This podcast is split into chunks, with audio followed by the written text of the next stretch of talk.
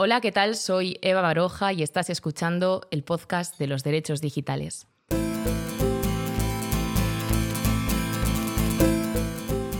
¿Cuándo fue la última vez que te creíste un bulo? ¿Y la última vez que recibiste un insulto en redes sociales?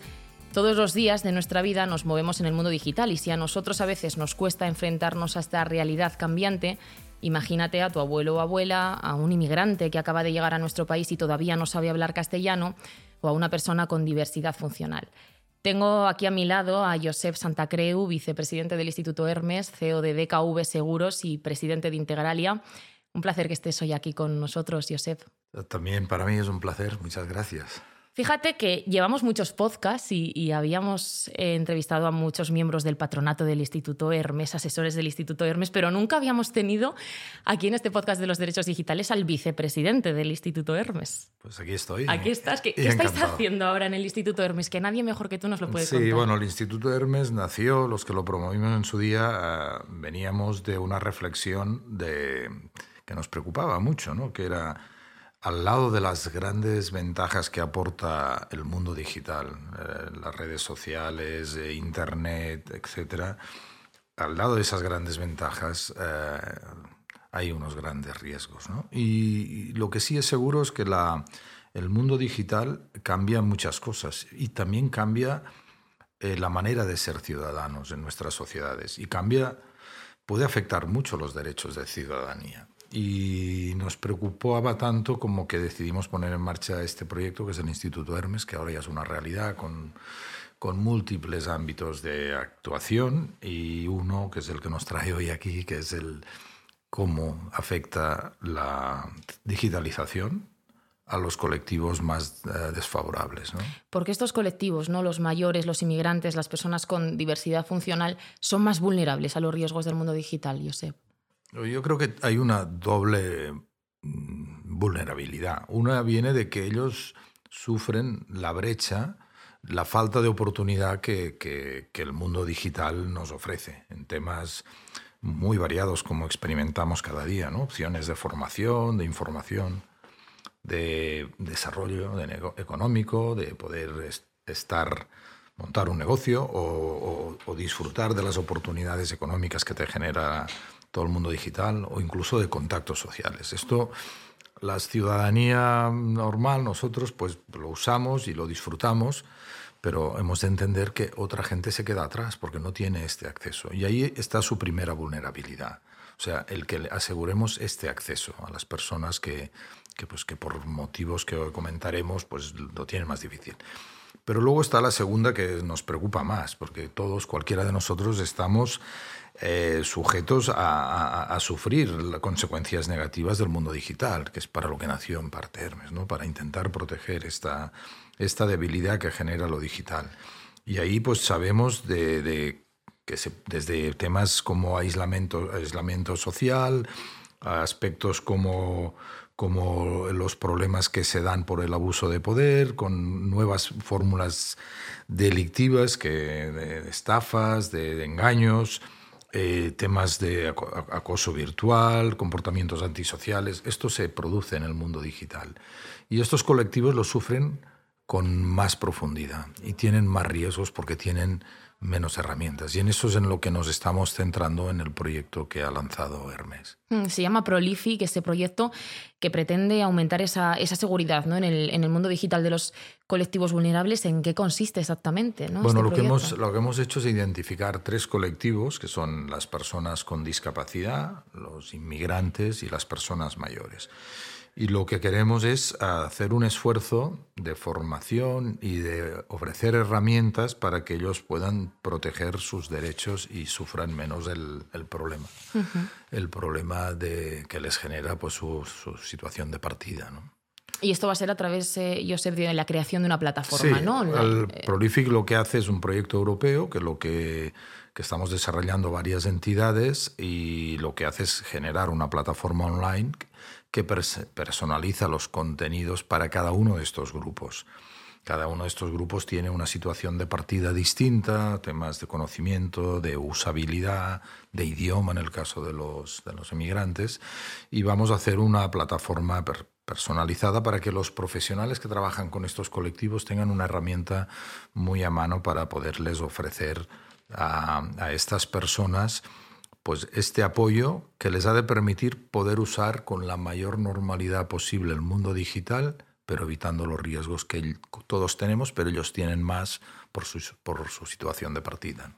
Porque también, eh, Josep, no sé si a estos trabajadores sociales les falta también esa educación en habilidades digitales y ese conocimiento de, los riesgos que puede conllevar el mundo digital, ¿no? Necesitan una herramienta, unos manuales que, les ayuden un poco con esto. todos lo necesitamos. ¿eh? Yo creo hmm, que hmm. nadie, todos eh, necesitamos estar pendientes y actualizar y, reflexionar sobre los riesgos. En la vida, yo soy médico de formación y... Y cuando tomas un medicamento, mm, pues siempre balanceas, eh, o cuando haces un tratamiento médico, el, riesgo con lo que te aporta de bueno. O sea, la vida, cuando te mueves, desde que nos levantamos, estamos asumiendo algún riesgo. Pero lo hacemos porque sabemos que lo que sacamos de ahí es mucho más. Entonces, el riesgo está, lo que hemos de hacer es a estas personas darles el apoyo, la herramienta, para que saquen el provecho positivo del mundo digital. Le pierdan miedo, pero que a la vez sepan protegerse para que no les haga daño. Hmm. Se van a crear esos manuales ¿no? Eh, para que los utilicen los trabajadores sociales con estos colectivos vulnerables, que al final los trabajadores sociales son los que están en primera línea y los que trabajan y ayudan y apoyan a estas personas. Pero yo no sé, eh, Josep, qué temas ¿no? se van a abordar en este manual, qué temas que también son bandera del Instituto Hermes se van a tratar en este manual para hacer pedagogía y para formar a estos trabajadores. Quizá, quizá, está bien que concretemos un poco para hmm. que se entienda. ¿no? Bajémoslo. Ah, no, por ejemplo, ah, qué comportamientos hay que adoptar en la red para evitar ser estafado o que nuestra identidad sea robada y que alguien pueda estar en el mundo digital usando nuestra identidad o, también para evitar el, ciberacoso, el bullying o el grooming, es decir, qué, qué mecanismos y cómo, cómo prevenir, cómo ver venir y cómo evitar que esto suceda. ¿no? Por supuesto, también los temas de, ciberataques o de estafas online, que esto cualquiera de nosotros podemos sufrirlo, pero para algunos colectivos, como los que hemos citado, seamos una persona mayor o, un emigrante que domina mal la lengua o una persona con discapacidad intelectual, pues tiene, tiene mucho más riesgo. ¿no? Mm. Y por supuesto los típicos temas de noticias falsas, los bulos, la, la, creación de extremismos, eh, en fin, o incluso abusos por parte de alguna actividad comercial que se pueda dar. Pues toda esta información es la, la que se va a poner de una manera pues a medida para estos colectivos para que los profesionales lo tengan muy fácil para, para hacérselo llegar. Aprender a identificar esas noticias falsas, ¿no? También, por ejemplo, yo recuerdo que, que en el segundo episodio de este podcast, Teresa Freisas nos contaba un poco eh, cómo había que hacer si te robaban la identidad y de repente te, te estafaban y te quitaban dinero en el banco, ¿no? Que, que escuchábamos el caso de un chaval y ya nos explicaba y ni siquiera la gente mm, que, que, que, es un profesional, que no es un colectivo vulnerable, no sabíamos qué hacer, no, no sabríamos qué hacer en ese momento, ni a quién llamar, ni cómo gestionar esa situación conflictiva y ese problema que nos ha pasado en el mundo digital. O sea, que estos colectivos vulnerables Esto nos afecta a todo, pero lo mm. único que estos colectivos pues lo, tienen más difícil, mm. porque tienen un punto de partida pues que les, les ponen una especial dificultad. Por eso les hemos mm. de hacer un, hacer un acompañamiento más, más intenso por parte de todos, ¿no? porque no son... Hay, ser justos es tratar a cada cual como se merece. Y yo creo que todos entendemos que estos colectivos requieren un apoyo especial porque, tienen unas dificultades de partida mayores. Hmm. Eh, últimamente, en los últimos meses, hemos eh, escuchado cómo un poco las personas mayores eh, hacían esa revolución ¿no? contra la digitalización de los bancos que querían ser atendidos por personas, que existía esa brecha que les impedía estar allí. Yo no sé qué, qué necesidades o qué demandas habéis obtenido vosotros en el estudio de este trabajo que tienen los ancianos, ¿no? ¿Qué demandan ellos en cuanto al, mundo digital? Bueno, yo creo que no podemos tampoco generalizar que todas las personas mayores están en contra o tienen dificultad. Hay casos, eh, todo lo contrario. Depende del acceso quizás que hayas tenido, ¿no? De la profesión. Sí, lo que sí está claro es que el que ha tenido contacto en su vida laboral con el mundo de la informática, con el mundo digital, pues, o la gente que vive más en entorno urbano comparado con el entorno rural, pues eh, tiene más, ah, un mayor acceso y más facilidad, una vez entra ya una edad avanzada, en poder usar los, todas las tecnologías, todo el mundo digital. Pero y hay casos de, digamos, de usuarios muy avanzados, pero sí que es verdad que en general hay mm. una mayor dificultad. ¿no? Y, lo que sí suele pasar es que las personas mayores lo que nos trasladan cuando hemos hecho las, los estudios con ellos, con, con, estos colectivos, es el miedo que les produce la relación con una empresa o con un comercio o con una persona a través de, de, una pantalla, el no estar mm. Presentes físicamente y pues tienen mayor sensación de que se les puede, de que pueden no captar los matices o que les pueden engañar o que pueden no entender, ¿no? algunos, hay una parte de este colectivo que se niega directamente, que es parte del movimiento que hemos vivido. Cualquier interacción online no les, eh, no les gusta, sea, no, y no es terquedad, sino volvemos a lo de antes, es miedo, es mm. Eh, incluso algunos están deseando aprender, pero, pero, pero no es tan evidente. ¿no? Entonces, bueno, yo creo que aquí es importantísimo eh, pues, formarles, acompañarles, evitar que se produzca esa brecha pero también eh, evitar las, los peligros mayores. Y solo un comentario en cuanto al colectivo de personas mayores que creo que es bien, bien interesante, es que eh, el miedo al móvil es menor que el miedo al ordenador o a la tableta. Es decir, el móvil se percibe eh, como más intuitivo, quizá el tema de la pantalla táctil, es más intuitivo que el ratón del, del ordenador. Es decir, probablemente los mayores hemos de pensar, y lo digo también como, como directivo de una empresa, eh, en, general hemos de pensar que los mayores han de ser mobile first, o sea, primero móvil, más móvil que no, que no ordenador. Hemos de pensar en soluciones más cercanas. Por ejemplo, ellos usan, en general las personas mayores se manejan mucho mejor en WhatsApp que en, que en un email, ¿no? Bueno, teléfono respecto a ordenador. ¿no? Entonces, bueno, yo creo que es toda una reflexión y en cualquier caso sí que es evidente que, que las personas mayores en el mundo digital tienen, tienen riesgos que hemos de acompañarles. Les hemos de hacer perder el miedo y que lo usen con naturalidad porque les da ventajas, pero evitando los riesgos. Miedo incluso a la propia tecnología. Yo lo veo a mi abuela que ya tiene miedo a, ay, a ver si voy a hacer algo en el móvil y me lo voy a cargar o se, va a romper. Fíjate que 84 años, ¿eh? Pero me va a explotar o voy a perder todo, las fotos de mis nietos, ¿verdad? Eh, en el caso, Josep, ¿no? de las personas con diversidad funcional, ¿qué demandas o qué necesidades habéis visto vosotros en este estudio de Prolific que tienen en el mundo digital? en la diversidad, pues eh, la discapacidad es muy, cambia mucho entre discapacidad física y discapacidad cognitiva, discapacidad intelectual. En la discapacidad física en general eh, es un colectivo con, que tiene un alto manejo de tecnología ¿eh? y, en general es consciente de sus derechos digitales a la par de la ciudadanía, o sea, del promedio de los ciudadanos. Y, lo usa con bastante naturalidad y, bueno, el tema es muchas veces eh, la falta de medidas eh, que, hay que implantar de accesibilidad. O sea, muchos servicios online pues no tienen, no, tienen criterios inclusivos. Desde el diseño al software, al hardware, o sea, ahí hay más una parte de, forzar, de empujar a la industria de desarrollo de software como de, como de hardware y a las empresas a que tengan en cuenta esta, esta diversidad. El tema de la discapacidad cognitiva es otro, otro mundo, es mucho más complejo, es un mundo donde, donde las personas con discapacidad cognitiva, claro que hay grados muy diferentes, pero hablando en general, estas personas suelen tener más problemas de relacionarse con otros, para hacer amigos, para conocer a gente.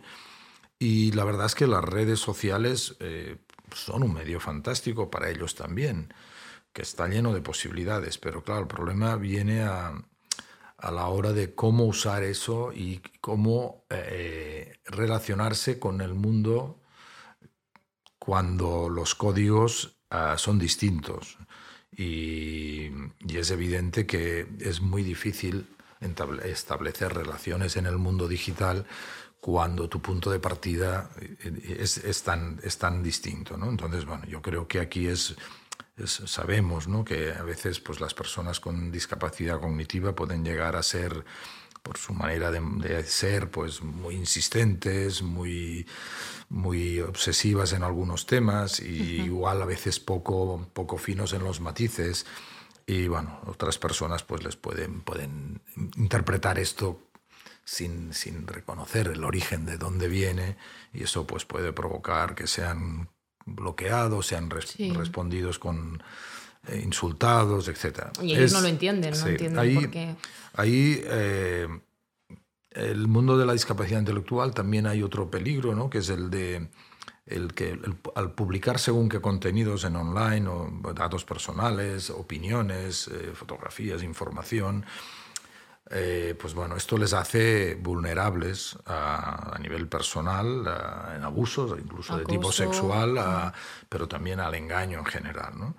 ¿Y qué ocurre aquí? Bueno, que claro, que lo que suele pasar es que, pues que la familia o las personas cercanas pues lo que animan es a que, no estén en redes que, y que se pierdan la oportunidad de poder vivir en el mundo digital. ¿no?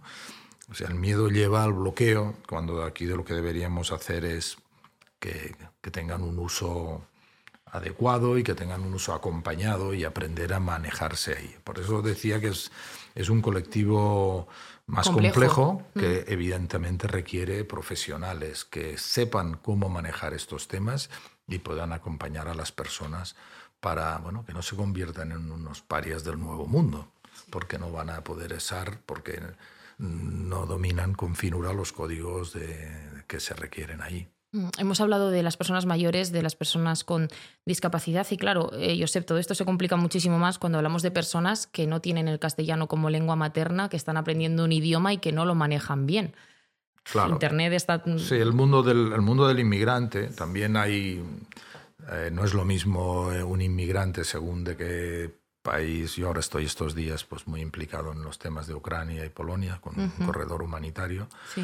Y bueno, prácticamente nos contactamos con las familias para organizar los vuelos humanitarios a través de, Internet y de WhatsApp y de Telegram por teléfono. Es decir, son usuarios. Eh, ah, obviamente hay países más pobres menos, pero en general en el mundo la penetración del teléfono móvil es muy alta y ya es un uso en, prácticamente en todas las sociedades. Por tanto, los inmigrantes son usuarios. El problema es que, cómo, cómo lo son de usuarios. ¿no? Y creo que el tema de la lengua es una, eh, un elemento que tú has citado que es importante. Si no dominas una lengua es muy difícil manejarse bien en el mundo digital y también hay un tema que lo, un segundo aspecto que lo complica, que es el tema cultural. O sea, pensemos que los códigos culturales, la manera de entender las relaciones sociales, la, la relación personal, incluso el cómo usar los servicios, cómo usar incluso los servicios públicos. Eh, es muy distinto entre culturas, no hablemos ya entre continentes, que sí, pero incluso entre, entre países. No sé, estos, este mes he tratado a cientos de personas de Ucrania y, y te das cuenta ¿no? que es una manera de ser distinta, ¿no? Eh, mucho más individual, más, más eh, bueno, más, eh, más introspectiva, menos comunicativa, menos extrovertido, menos gregaria. Claro, cada comunidad tiene su aquel y, cada, y el tema de la lengua es muy relevante. Entonces esto hace que el colectivo de inmigrantes está desprotegido, desfavorecido comparado con, con nosotros en el mundo digital. ¿no? Y ahí, pues imagínate, para temas tan importantes para ellos como es los trámites online, sean públicos o sean para empresas privadas, eh, el riesgo que tienen de ser estafados, de ser timados, ¿no? de, que les engañen, ¿no?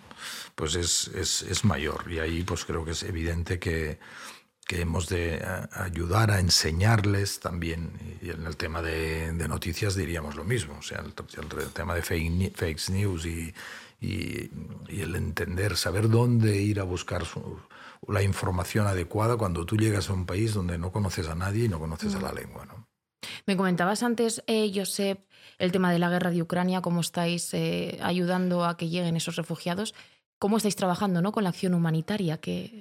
Bueno, esto es una, una, en la que yo estoy personalmente implicado con una fundación que se llama Open Arms, en la que yo participo desde hace tiempo. Que, ¿Quién nos iba a decir que de preocuparnos de rescatar refugiados en el Mediterráneo nos tuviéramos que, reinventar? Seguimos en el Mediterráneo, ¿eh? pero hemos creado este corredor aéreo humanitario internacional entre Polonia, España, Italia y ahora estamos ya preparando vuelos también a a Inglaterra y a Suecia, para intentar reducir la situación que se está viviendo ahí en la zona de la frontera, donde han cruzado casi cuatro millones de personas y hay una situación compleja porque hay una solidaridad muy intensa, más incluso que en, que nuestros países, porque son vecinos suyos.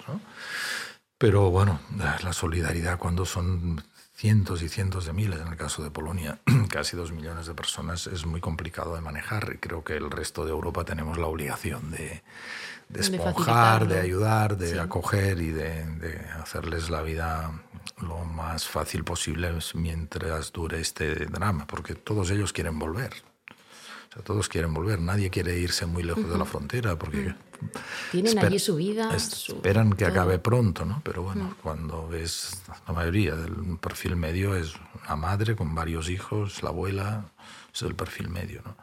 Y les gustaría pues volver con, con su marido, donde está su vida, y no les queda más remedio que irse pues para intentar proteger la vida de, de sus hijos. ¿Cuántos refugiados ha, acogido Open Arms en España, por ejemplo? No sé si Llevamos, manejas ese dato. Bueno, sí, sí, sí, lo manejo. lo manejas bien. En este momento que estamos hablando hay un stack. Es la primera vez que yo no estoy personalmente ahí, pero es el, estamos, estamos montando un avión en este momento en Varsovia que saldrá a las tres y media y llegará a Barcelona esta tarde a las seis y media y a Madrid a las ocho y media. Sí, llevamos cinco vuelos humanitarios y casi unos mil, unos 600 a España y 400 a, a Italia con Caritas Italia.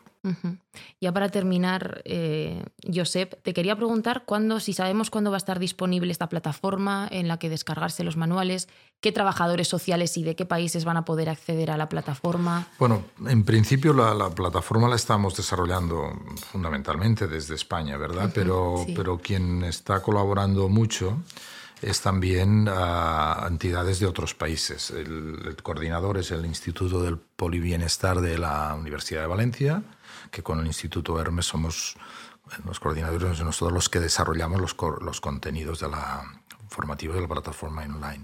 Luego hay una fundación portuguesa, que es la Fundación José Lorenzo Jr. Ellos están más centrados en el tema de las personas mayores.